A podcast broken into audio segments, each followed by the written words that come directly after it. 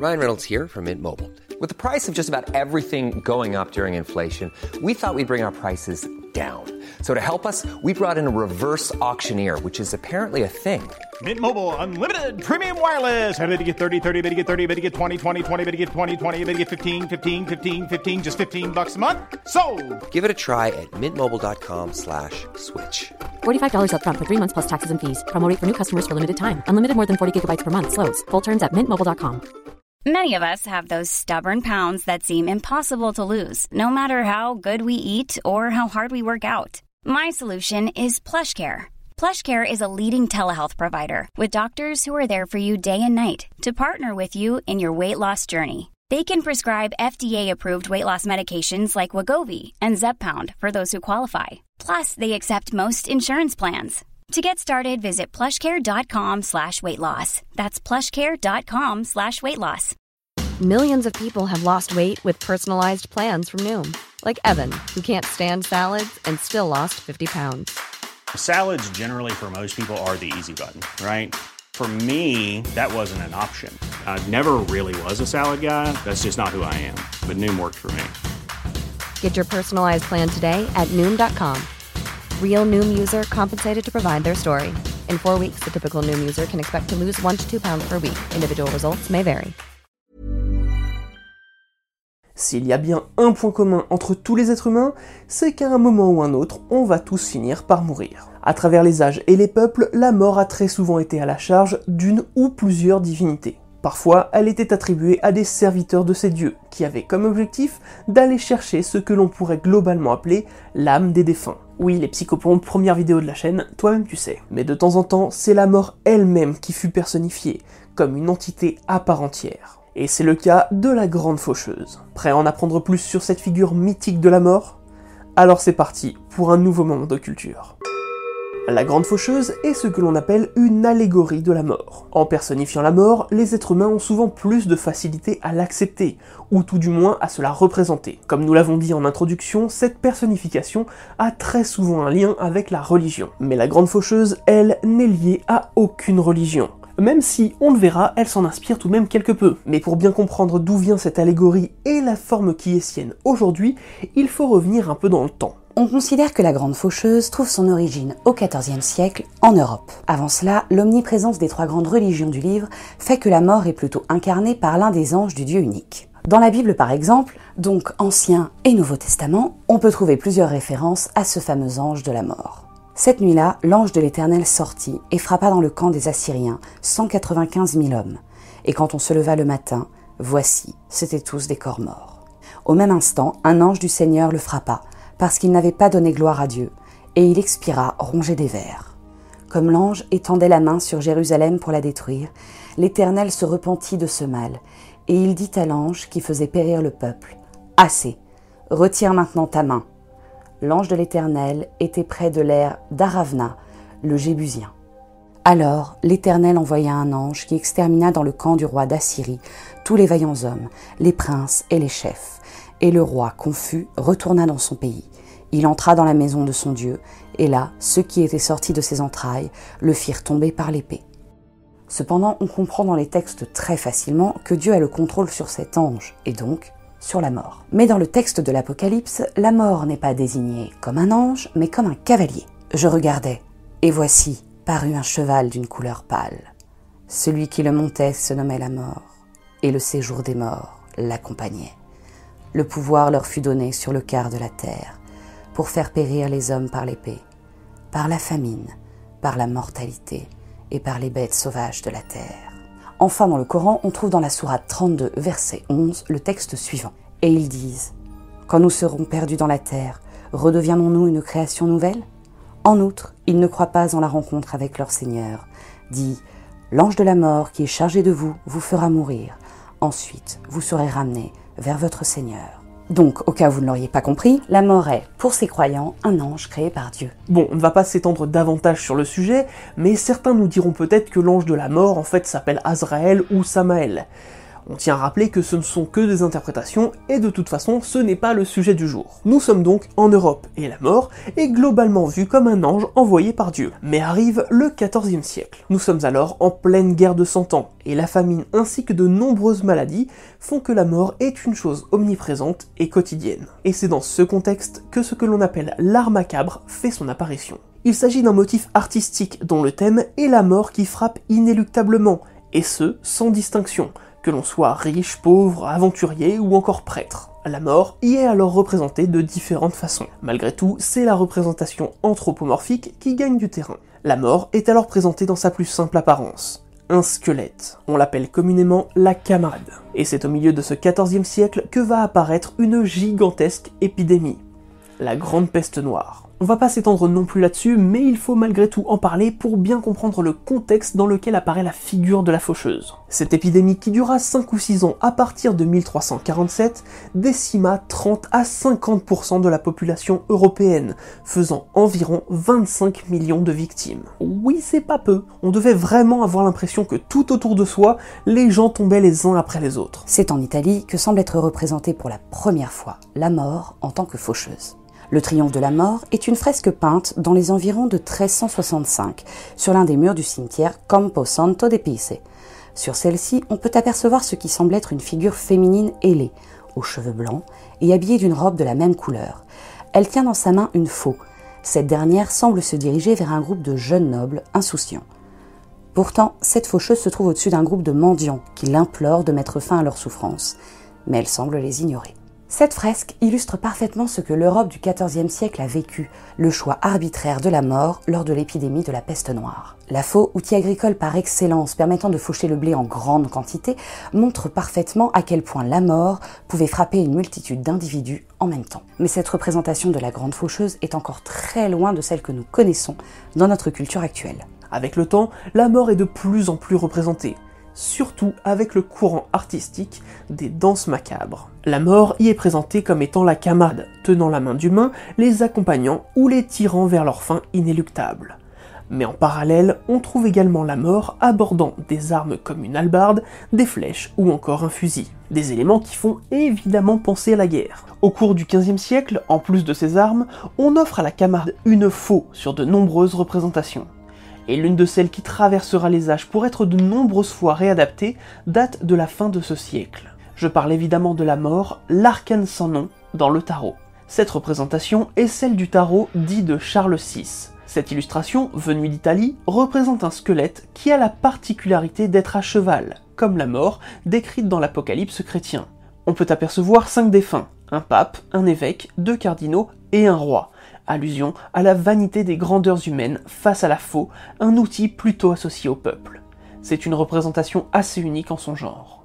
Il faudra attendre 1562 pour que Pieter Bruegel l'Ancien peigne une œuvre de nouveau appelée Le Triomphe de la mort. Cette œuvre, ouvertement inspirée des textes de l'Apocalypse chrétien, montre différents types de décès tels que le crime, l'exécution, la maladie, le combat ou encore le suicide. Et quasiment au centre du tableau, on peut apercevoir une représentation de la mort typique, mais utilisant une faux sur une foule tentant de fuir vers une église. La faux, outil permettant une fauche rapide du blé associée à la vitesse du cheval, montre une mort express et ne faisant aucune distinction face à la vie des personnes composant cette foule. Plus bas, on observe un autre squelette avec une faux comme arme, mais cette fois, pas de cheval on s'approche petit à petit de la figure qu'on connaît, hein, mais c'est pas encore ça. En 1678, Jean de La Fontaine dévoile son poème La mort et le mourant. Celui-ci inspira François Chauveau qui illustra le poème par cette gravure. Sur celle-ci, on peut apercevoir un homme identifié comme le mourant et un squelette tenant une faux. Oui, à force vous l'aurez compris, c'est la mort. Cette fois, elle n'est pas là pour faucher un grand nombre de vies, mais vient simplement chercher une personne âgée comme le souligne le poème. Pourtant, la mort se présente avec sa faux. Cet outil agricole commence donc à devenir un véritable attribut de la mort, quand bien même elle ne vient chercher qu'une seule vie. A noter tout de même qu'à aucun moment le poème de La Fontaine ne fait mention d'une faux accompagnant la mort. Ce texte inspira d'autres artistes comme Noël Lemire qui réalisa une gravure à partir d'un dessin de Jean-Baptiste Oudry. Cette gravure accompagna la sortie de l'édition complète des Fables de La Fontaine entre 1755 et 1759. Sur cette œuvre, où la mort est une nouvelle fois accompagnée d'une faux, on peut voir que celle-ci semble mettre son outil en retrait pour tendre la main à l'homme centenaire, comme pour montrer que son temps est venu et qu'il faut accepter son sort. La mort n'est pas là pour lui faucher sa vie sans prévenir. L'homme a eu le temps de s'y préparer, comme le dit le poème. La faux est donc bien un attribut de la mort, mais ne représente pas forcément son pouvoir. En 1838, Gigi Granville illustre le poème en ajoutant un voile à la mort, comme pour lui faire porter le deuil des vies qu'elle vient de prendre. Ce voile, plutôt porté par les femmes, semble attribuer à la mort le genre féminin. Dans cette illustration, la faux montre bien le grand nombre de vies qu'elle permet de moissonner. Et quand bien même cette fois la mort vient chercher un vieillard, on peut apercevoir qu'elle a touché avant lui une jeune femme, un militaire ou encore un nouveau-né royal. Cette illustration montre bien que la grande faucheuse ne fait pas de différence entre les êtres, quel que soit leur rang, leur âge ou leur genre. En 1876, Gustave Doré sera lui aussi inspiré par le poème de La Fontaine. Pourtant, cette fois-ci, aucune faux à l'horizon. Selling a little or a lot? Shopify helps you do your thing however you cha-ching. Shopify is the global commerce platform that helps you sell at every stage of your business. From the launch your online shop stage to the first real life store stage, all the way to the did we just hit a million orders stage. Shopify is there to help you grow. Shopify helps you turn browsers into buyers with the internet's best converting checkout. 36% better on average compared to other leading commerce platforms because businesses that grow grow with Shopify. Get a $1 per month trial period at shopify.com/work. shopify.com/work. Millions of people have lost weight with personalized plans from Noom, like Evan, who can't stand salads and still lost 50 pounds. Salads, generally, for most people, are the easy button, right? For me, that wasn't an option. I never really was a salad guy. That's just not who I am. But Noom worked for me. Get your personalized plan today at Noom.com. Real Noom user compensated to provide their story. In four weeks, the typical Noom user can expect to lose one to two pounds per week. Individual results may vary. Mais c'est bien lui qui, quelques années auparavant, réalisa l'œuvre qui marqua le plus les esprits avec sa vision de la faucheuse. En 1865, l'artiste réalise une gravure du quatrième cavalier de l'Apocalypse pour illustrer une nouvelle traduction de la Bible selon la Vulgate. La mort, selon Gustave Doré, reprend évidemment la présence du cheval dont parle le texte de Jean. Son cavalier, la mort donc, a un visage humain, bien qu'émacié. Celui-ci est enserré dans un linge qui semble subir la vitesse de progression du cheval. Ses très nombreux plis, ainsi que la quantité de tissu derrière la mort, laissent penser que le vêtement est particulièrement grand. Dans sa main, il tient une faux montée sur une longue hampe. L'outil est en partie enroulé dans les vêtements de la mort, comme s'il faisait corps avec cette dernière, comme s'il était la continuité de son bras. Cette gravure sera largement diffusée et marquera les esprits à tel point qu'elle deviendra avec le temps la représentation de la mort selon l'Apocalypse la plus connue. Quelques années plus tard, en 1896, l'artiste Hans Thomas réalise une gravure qu'il nomme La Grande Faucheuse, Amour et Mort, les nouveaux mariés. Bien que cette gravure n'ait eu que peu d'influence sur la représentation future de la Grande Faucheuse, on constate ici que l'amour, représenté par Cupidon, abat une flèche menaçante sur la mort, qui elle est représentée par un squelette tenant de nouveau une faux. Cette allégorie de l'amour qu'est Cupidon est donc au même niveau que cette faucheuse qui, elle, incarne la mort. Finalement, le coup de grâce de la représentation de la grande faucheuse sera donné lors de la sixième pandémie de choléra. La couverture du supplément illustré du petit journal daté du 1er décembre 1912 représente un squelette encapuchonné, fauchant à tout va, sans distinction, parmi l'armée serbe. On revient sur cette info juste après. Ici, on a le parfait mélange entre le fameux squelette représentant la mort depuis très longtemps, la faux pour montrer l'abattage rapide, et le vêtement ample et noir inspiré de Gustave Doré. Mais cette fois, pas de cheval. Cette mort se détache des autres représentations par le simple fait que celle-ci a la capacité de voler, et ce, sans avoir besoin d'elle. Dans le cas présent, ce choix d'illustration a été fait puisque l'on considère que durant cette sixième pandémie, l'armée serbe a perdu 22,7% de son effectif juste à cause du choléra. Car oui, en 1912, la Serbie était déjà en guerre, participant à ce que l'on appelle la première guerre des Balkans. Cette couverture est d'ailleurs titrée Le choléra. Il y a donc un véritable écho au triomphe de la mort de Pisé, qui utilisait la faucheuse pour montrer la mort par la peste. Pour autant, cette allégorie ne restera pas attribuée à la maladie, puisque le petit journal réutilisera l'image de la faucheuse pour illustrer la guerre. Le dimanche 14 février 1915, le supplément illustré met en avant une faucheuse amassant sa récolte de corps devant le Kaiser allemand de l'époque, Guillaume II. Cette fois, la faucheuse se montre de dos, gigantesque face aux morts qu'elle amasse, mais aussi grande que celui à qui elle les offre. De nouveau, c'est un squelette encapuchonné de noir qui tient une faux. Cette fois, le vent face à elle montre de longs cheveux noirs qui étaient cachés sous la capuche. Selon les standards de l'époque, on peut dire une nouvelle fois que la mort est une figure féminine. La faucheuse devient donc la figure majeure représentant la mort, surpassant l'ange peu à peu dans la conscience collective. Bien que la représentation de la mort continue régulièrement d'évoluer, la faucheuse garde tout de même une place privilégiée dans la représentation de la mort dans l'art au sens large du terme. On peut la voir chez les Monty Python dans Le sens de la vie, dans Fantôme contre fantôme de Peter Jackson, dans le film français Le Passage, dans Last Action Hero où la grande faucheuse est incarnée par le génialissime Ian McKellen, et même dans une brève apparition aux côtés de la sorcière de Blanche-Neige dans L'étrange Noël de Monsieur Jack. Ok, le fait que ce soit la sorcière de Blanche-Neige n'a jamais été confirmé par les studios. Évidemment, il y a aussi des films d'horreur lui étant consacrés, comme Grim Reaper ou encore simplement euh, Reaper. Et sur YouTube, la faucheuse a même été un personnage chez JDG. Côté dessin animé, elle fait très souvent des apparitions dans Les Simpsons, dans Billy et Mandy, Aventuriers de l'au-delà, dans Family Guy, dans South Park évidemment, sans oublier La Petite Mort de Davy Mourier. Et même si la version animée est très sympa, on vous conseille surtout de lire les BD, qui sont trop bien.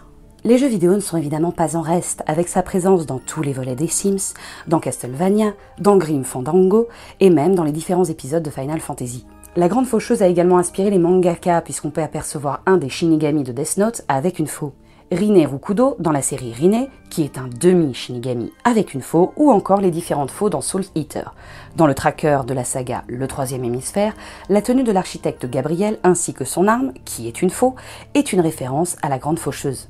Et ça, c'est de source sûre. Bref, vous l'aurez compris, la grande faucheuse inspire les artistes et va même se mélanger à d'autres croyances, comme le montre la présence de la faux chez certains dieux de la mort japonais. Mais c'est aussi à cause de la popularité de la grande faucheuse que des figures mythologiques ou folkloriques se sont retrouvées avec des attributs similaires. L'Ankou par exemple est généralement défini comme un être sans âge, Pourtant, il reste représenté sous forme humaine, puisqu'avant d'être serviteur de la mort, il aurait été humain lui-même. Pourtant, on peut voir qu'au XVIIe siècle, des sculptures censées représenter l'encou le montrent squelettique, une faux, à la main. Caron, le batelier du Styx, est représenté généralement comme un vieux marin à l'aspect revêche et sale. On le trouve cependant dans les représentations modernes portant un habit noir cachant son visage, parfois squelettique, comme le serait celui de la grande faucheuse. Et en parlant de mythologie en tout genre, il faut savoir que de nombreux spécialistes en art partent du principe que la faux associée à la mort est directement inspirée des dieux Chronos et Saturne, sachant que Chronos a été identifié comme étant Saturne chez les Romains. Pour la faire simple, Chronos possède une faucille, ancêtre de la faux, qu'il a reçue de sa mère Gaïa. C'est grâce à cet outil que le titan a pu couper les testicules de son père, qui collait tellement sa mère que lui et ses frères et sœurs ne pouvaient pas sortir des entrailles de la Terre. La faucille est donc un attribut majeur de Chronos dans ses représentations. Mais Saturne, qui, on le rappelle, est son équivalent, lui est représenté avec une faux. Or, selon la tradition hésiodique, les premiers humains seraient apparus sous le règne de Chronos, et en cet âge d'or, nous vivions sans aucun souci, sans avoir besoin de travailler, et en parfaite égalité les uns avec les autres. Chez les Romains, on retrouve à peu près le même concept, puisque Saturne, détrôné par Jupiter, obtient le statut de simple mortel. Il aurait alors rassemblé des humains et leur aurait donné des lois prônant l'égalité. On dit également que sous son règne, c'était un âge d'or de l'humanité. Les Saturnales romaines célébraient d'ailleurs cette égalité en faisant disparaître pendant quelques jours les barrières sociales. Les esclaves les plus riches ou encore les enfants avaient le même rang social durant ces fêtes de fin d'année. La faux, symbole de ce dieu, devient donc un symbole d'égalité. C'est pourquoi la grande faucheuse tue sans se soucier du rang social des humains. Mais ce n'est pas tout du côté divinité. Dans son traité des dieux du monde, Flavius Sallustius fait l'erreur d'assimiler Chronos à Chronos, la personnification du temps. Bon, on va pas trop lui en vouloir puisque même en grec, la phonétique est assez semblable. Cette erreur, maintes fois reprise par la suite, a valu à Chronos CH une représentation Alors que les traditions orphiques le représentent comme un serpent à trois têtes, dont une humaine, une bovine et une tête de lion. Alors que les représentations post-Salustius le montrent très généralement sous les traits d'un vieil homme avec une faux, ainsi qu'un sablier et parfois des ailes. Le vieil homme avec sa faux est davantage une représentation de Saturne une fois détrôné. D'ailleurs, vers 1916, l'artiste Ulpiano Cecca réalise un tableau nommé Le Temps, sur lequel on voit un homme montant un cheval noir et tenant une faux. Ce tableau rappelle évidemment la gravure de Gustave Doré, mais pour l'artiste, ici ce n'est pas la mort qui est représentée, mais bel et bien le temps. Pourtant, son personnage ressemble davantage à Saturne qu'à Chronos, CH. Oui, c'est hyper confusant. Quoi qu'il en soit, aujourd'hui l'on trouve énormément de faucheuses portant les attributs du temps. Que ce soit une grande faucheuse avec un sablier, avec des ailes ou bien même avec les deux. D'ailleurs, la première fresque que l'on vous a présentée dans la vidéo montre la mort sous la forme d'une femme avec des ailes et une faux. On peut supposer que cette forme est bel et bien inspirée des attributs de ces divinités antiques, mais à la différence qu'il s'agit ici d'une femme, ou bien c'est tout simplement un ange auquel on a attribué une faux. On ne sait pas. En tout cas, en Europe, le choix de représenter la mort sous les traits d'une figure féminine a sans doute été mis en place afin de différencier la mort du temps, tout simplement puisque dans les langues romanes, la mort est un mot féminin et le temps est un mot masculin. Comme on l'a déjà dit, la grande faucheuse est sans doute aujourd'hui la représentation la plus connue et la plus répandue de la mort. Certaines personnes voient même la grande faucheuse comme un psychopompe qui aurait en plus la charge d'emmener les âmes des morts vers un autre monde.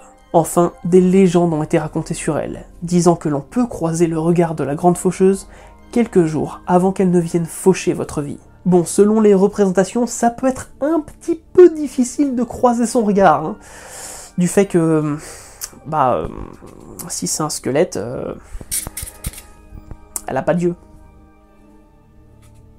Voilà, on espère sincèrement vous avoir permis d'y voir plus clair dans l'apparition de la grande faucheuse dans notre culture populaire. Si vous voulez suivre notre actualité, rendez-vous sur Twitter, Instagram, Facebook et dans l'onglet communauté sur YouTube. Quant à nous, on se dit à très vite pour un nouveau moment de culture. Selling a little or a lot? Shopify helps you do your thing however you cha-ching. Shopify is the global commerce platform that helps you sell at every stage of your business. From the launch your online shop stage to the first real life store stage, all the way to the did we just hit a million orders stage.